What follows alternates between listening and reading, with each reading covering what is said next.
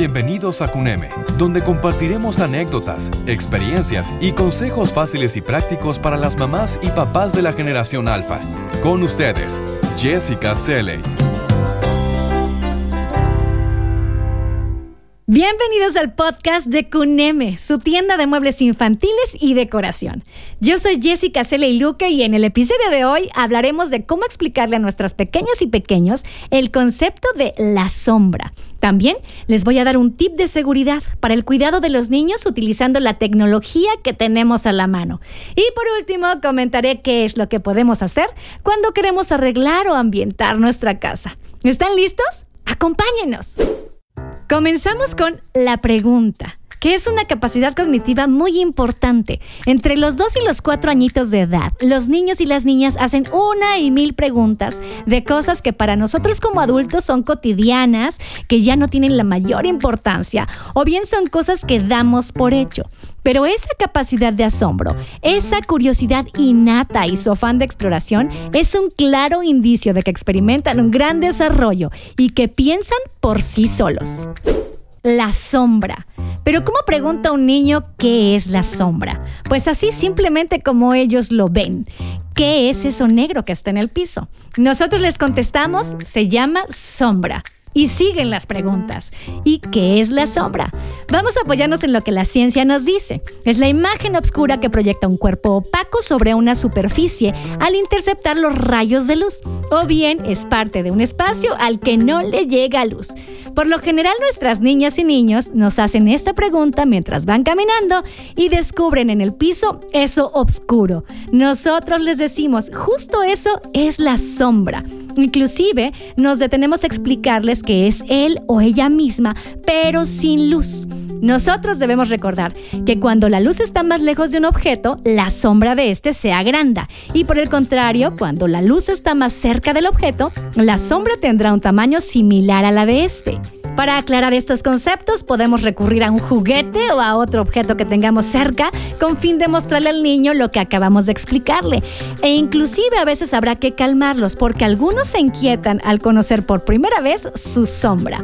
Como consecuencia de este nuevo concepto que el niño está aprendiendo, podemos realizar alguna dinámica, un juego muy divertido para afianzar este conocimiento. Pueden simplemente utilizar las manos, una lámpara, objetos variados, proyectar la sombra y jugar con ellos. Una actividad que les encantará. Nuestro tip de seguridad de esta semana es el siguiente. Cada vez que salgamos de casa con nuestros pequeños, debemos tomarles seis fotos con un equipo del que la mayoría de nosotros dispone, nuestro teléfono inteligente. De esas seis fotografías, dos deben ser de frente una de cuerpo completo y la otra será solo de la cara. Las siguientes dos son de un lado o costado, una de cuerpo completo y de su cara.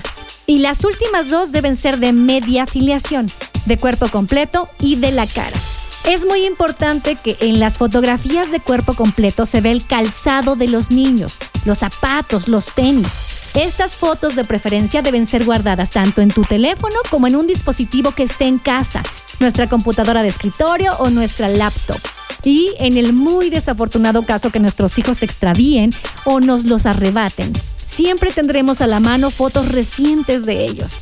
Por ejemplo, si nuestro hijo se llega a extraviar en un centro comercial, ustedes rápidamente pueden transferir e imprimir en los departamentos de atención al cliente esas fotografías que hace apenas pocas horas tomaron y hacerlas circular inmediatamente entre las personas y de esta manera comenzar la búsqueda antes de que las autoridades sean notificadas. ¿Cuántas veces no hemos visto alertas Amber emitidas por las autoridades con fotografías muy borrosas, sin iluminación y poco ilustrativas de las características de los niños? Y es que si tenemos un teléfono inteligente, utilicémoslo adecuadamente. Aprovechemos a nuestro favor la tecnología que usamos de manera cotidiana. Se me prendió el foco. Ahora hablaremos de nuestra casa. Lo primero es definir qué es o qué será nuestra casa. De entrada sabemos que ahí pasan muchas cosas. Es un hogar, un lugar de descanso, de estudio, de relajación, de convivencia y ahora en estos tiempos es también un lugar de trabajo. Puede ser que viva solamente una persona o una familia muy numerosa. Sin importar si pasamos poco o mucho tiempo en nuestra casa, siempre llegamos a ella. aunque a veces no le prestamos mucha atención. Pero siempre tenemos esa cosquillita de querer arreglar esto o cambiar aquello o simplemente darle otra vista. En este confinamiento, resultado de la actual contingencia de salud, a muchos de nosotros nos ha dado la oportunidad de estar más tiempo en nuestra casa. Algunos ya pudieron escombrar todos sus rincones, limpiar los cajones, otros más nos estamos ya animando a cambiar el color de una pared o de un espacio completo. Pues quizás, y para cómo van las cosas, de ahora en adelante tendremos que estar más tiempo en nuestro hogar realizando tareas y actividades que hacíamos fuera de esta. Para cualquier espacio que elijamos pintar, primero hay que recordar que tenemos que limpiar las paredes, sí, y además cubrir con plástico pisos y muebles. Yo sé que este suena un paso muy tedioso, pero de verdad no hay que saltárnoslo, porque así evitaremos muchas manchitas indeseadas. Más vale invertir tiempo cubriendo todo que después gastar mucho más intentando quitar difíciles manchitas que muchas veces no se quitan. Hay que recordar que el color que se escoja va a estar un buen rato en la pared, por lo que tenemos que pensarlo con calma analizar nuestros gustos y las sensaciones que nos provocan los diferentes colores y sus tonalidades. Observemos nuestro entorno, veamos si tenemos luz natural o es artificial, además de los muebles y los objetos que visten nuestro espacio. No compremos pintura hasta estar completamente convencidos de la sensación que queremos experimentar en estos espacios de nuestro hogar. En otra ocasión, hablaremos de los diversos estilos de decoración y cómo ellos nos pueden ayudar a nuestros estados de ánimo e inclusive con nuestra salud.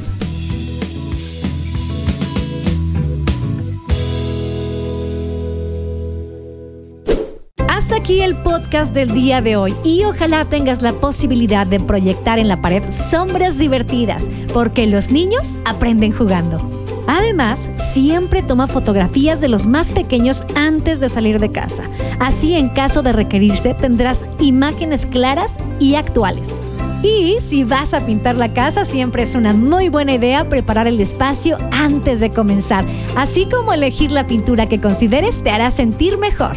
Y no te olvides que en Cuneme te ofrecemos muebles infantiles y decoración para las habitaciones de nuestros pequeños traviesos. Tenemos cunas, camas, literas. Además, para esta temporada de escuela en casa, hay escritorios, mesas y sillas. Son muebles de diseño a precios increíbles. Para ver nuestros productos, por favor visita la página web www.cuneme.com. Cuneme con K www.cuneme.com. Y también puedes visitarnos en nuestras redes sociales. En Facebook y en Instagram nos encuentras como CunemeMX. Nuestro servicio es personal, por lo que puedes llamarnos o mandarnos un mensaje por WhatsApp al 5555 72 89 10. Será un placer atenderte. Yo soy Jessica Cele Luque, el guion está a cargo de Wendy Alacio y en la información Maru Villafuerte. Si te gustó nuestra emisión, por favor, suscríbete. Escúchanos en el próximo episodio. El podcast de Cuneme es una coproducción con defrag.com.